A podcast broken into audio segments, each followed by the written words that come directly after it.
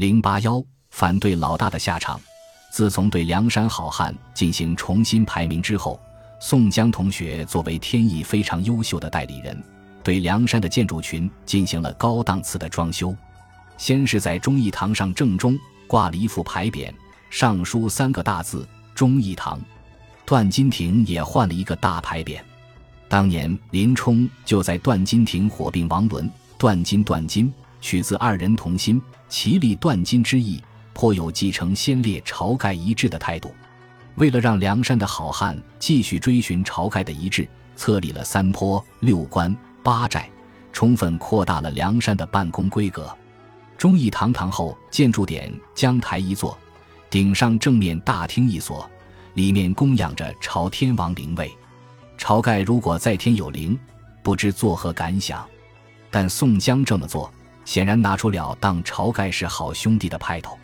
梁山兄弟普遍认为，宋江大哥太够义气了，让晁盖神秘死亡就算了，死后也不让晁盖消停。借着尊重晁盖的旗号，宋江就可以进一步稳定人心了。大厅两侧有东西两房，东边房内宋江、吴用、吕方、郭盛；西边房内卢俊义、公孙胜、孔明、孔亮。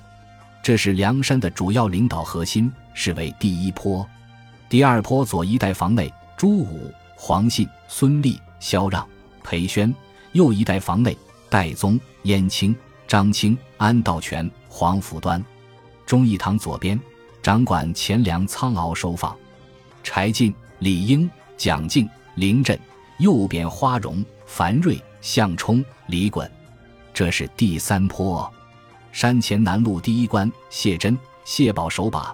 第二关，鲁智深、武松守把；第三关，朱仝、雷横守把。东山一关，史进、刘唐守把；西山一关，杨雄、石秀守把；北山一关，穆弘、李逵守把。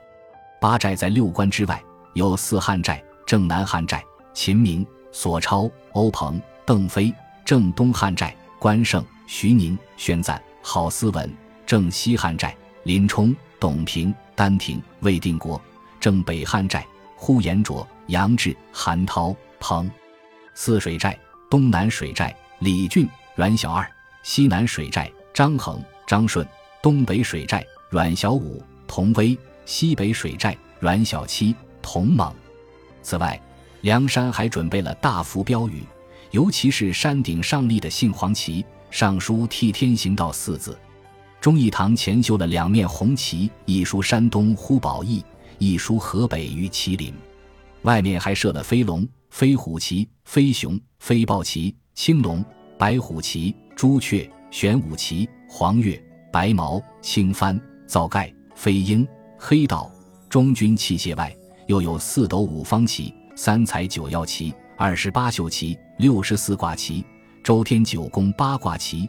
一百二十四面阵天旗，装修完毕。宋江看的是眉开眼笑。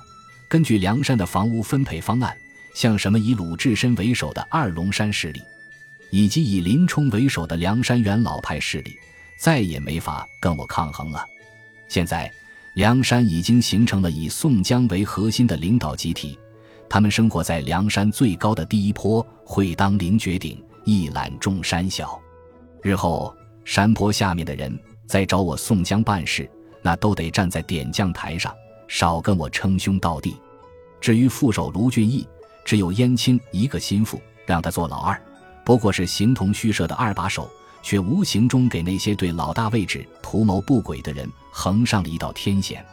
位置都这么稳当了，宋江总有点飘飘欲仙。以前想说不敢说的，现在敢说了。以前想做不敢做的，现在敢做了。宋江选了一个良辰吉日，把大家召集起来，告诉他们要用发展的眼光看问题。现在的梁山已经发生了翻天覆地的变化，为了确保我们大家戮力同心的进行抢劫、扩大招安的资本，应该对天发誓。好汉们对发誓都有天然的兴趣，宋江顺利地获得了众人的积极响应，于是。他跟这些兄弟发誓，一定要报效国家，保境安民。如若有别的想法，那就天地行诛，神人共戮，万事不得人身，一载永沉莫解。这是一条毒誓。何况宋江如果不带着大家当狼，就会饿死。所以，所谓的保境安民是明明白白的谎言。书中交代，宋江发誓之后，大小头领经常下山开展打砸抢烧的业务。不要以为这不是保境安民，这是宋江为了实现保境安民的长远理想，不得不从梁山招安的初级阶段抓起。此时，武松同学已经憋了一肚子火。宋江这个人不够意思啊！虽然我武松也被列在天罡星之列，可是排在朱仝之后，明显没有被重用。更可气的是，竟然紧紧的把我和鲁智深绑在一起，这不明摆着是把我看成了二龙山的人。要知道，二龙山归附宋江，那可都是我武松的功劳。虽然这事情进行的相当秘密，但你宋江不能过河拆桥啊！就是卢俊义上山的时候，我还使劲配合你当老大呢。你宋江早先看中我的本事，生拉硬拽，让我当你的干哥们儿。后来我在二龙山发展，你三番五次动员我，把鲁智深和杨志拉到梁山入伙。我错了，要不是为了招安，我也不会这么卖力。你宋江明明知道，早在我加入二龙山之前，就立下了招安的伟大理想。可以说跟你宋江目标一致，并没有人生理想上的现实冲突。现在你稳稳当当的当了老大，就把我一下支到山下，让卢俊义这个二把手进入核心领导层没有问题。军师吴用和公孙胜作为智囊也没有问题。可是吕方、郭盛不过是两个花瓶，孔明、孔亮也就是两个废物，都在第一波跟你养尊处优。我作为你唯一的干哥们。难道就这待遇啊？宋江对武松的反应当然是心知肚明的，是可忍孰不可忍。自梁山重新洗牌之后，武松和鲁智深在山下一直过着闷闷不乐的生活，尤其是看着山顶上那个替天行道的大旗迎风招展时，武松更是愤怒非常。这口气不能不出。转眼就到了九九重阳节，宋江大摆筵席。让各路好汉在梁山大厅聚餐，席间马林品箫，乐和唱曲，燕青弹筝，好不热闹。宋江同学酒品太好了，很快就喝得酩酊大醉。文学青年的细胞再次复活，他提笔起来写了一首流行曲《满江红》，喜遇重阳，更佳酿今朝新熟。见碧水丹山，黄芦苦竹。头上嫩叫天白发，须边不可无黄菊。愿尊前长叙，弟兄情如金玉。统柴虎，羽边斧，号令名，军威肃。忠心愿平鲁，保民安国。日月长悬中烈胆，风尘障却兼邪目。望天王降诏早招安，心方足。写毕，乐和独家首唱。乐和唱到望天王降诏早招安的时候。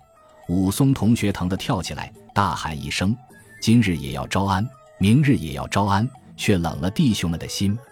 李逵作为无政府主义者，对国家法度恨之入骨。武松的话，算是说到他心坎里去了。只见他睁圆怪眼，大叫道：“招安！招安！招甚鸟安！”然后起身一脚把桌子踢飞，哗啦一声，桌子摔个粉碎。宋江也急了。冲着李逵就喊：“你小子敢这样，给我推出去斩了！”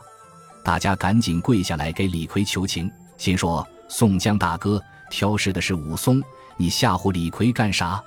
宋江心说：“经过这么长时间的锻炼，大家的表演天赋都得到了高水准的提升，在我杀鸡儆猴的表演上，竟然取得了大家这么默契的支持。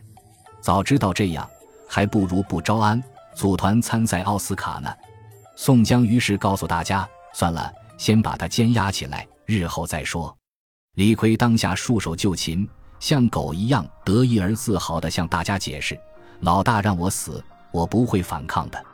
除了宋江大哥，我天都不怕。”李逵是一条好狗，只不过狗最喜欢的事情是拿着自虐当本事，这就有问题了。宋江不顾你兄弟感情，要杀你。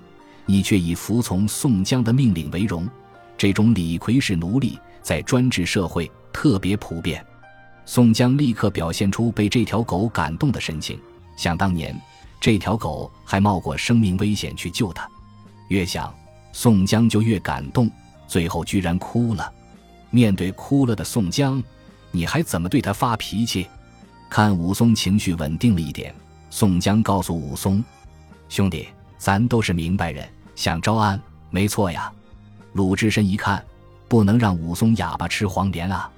自从加入梁山，梁山的管理体系越来越严格，等级越来越鲜明，这里根本就不是自己理想的去处。他告诉宋江：“你的理想是美好的。”但奸臣是杀不尽的，招安更不管用，不如大家散伙算了。这话比武松的话更有杀伤力。那些处在梁山底层的好汉，比如阮氏兄弟，根本不喜欢这种有组织、有纪律的生活。他们希望过上想抢就抢、想杀就杀、天是老大，我是老二的生活。现在可好，跟了宋江，就跟养了一个爹一样。今天派我们打官府。明天让我们受招安，业务越来越不好开展。宋江听了这话，真不是滋味。本来他是看不起当今皇帝的，现在只好美化美化了。皇上至圣至明，奸臣乱党只能蒙蔽皇帝一时，不能蒙蔽皇帝一世。至圣至明的皇帝竟然被奸臣乱党蒙蔽了，这样的圣明不要也罢。其实这都是宋江的屁话。很快。他就要讲出他对皇帝的真实想法。何况宋江招安的时候，从蔡京到高俅，从高俅到童贯，一个个都是所谓的大奸臣，没见到皇帝对他们下手啊！你怎么就投入了朝廷的招安怀抱了呢？看到鲁智深替自己说话，武松竟一言未语。不说话不代表没想法，在沉默的对抗中，这个打虎英雄悲从中来。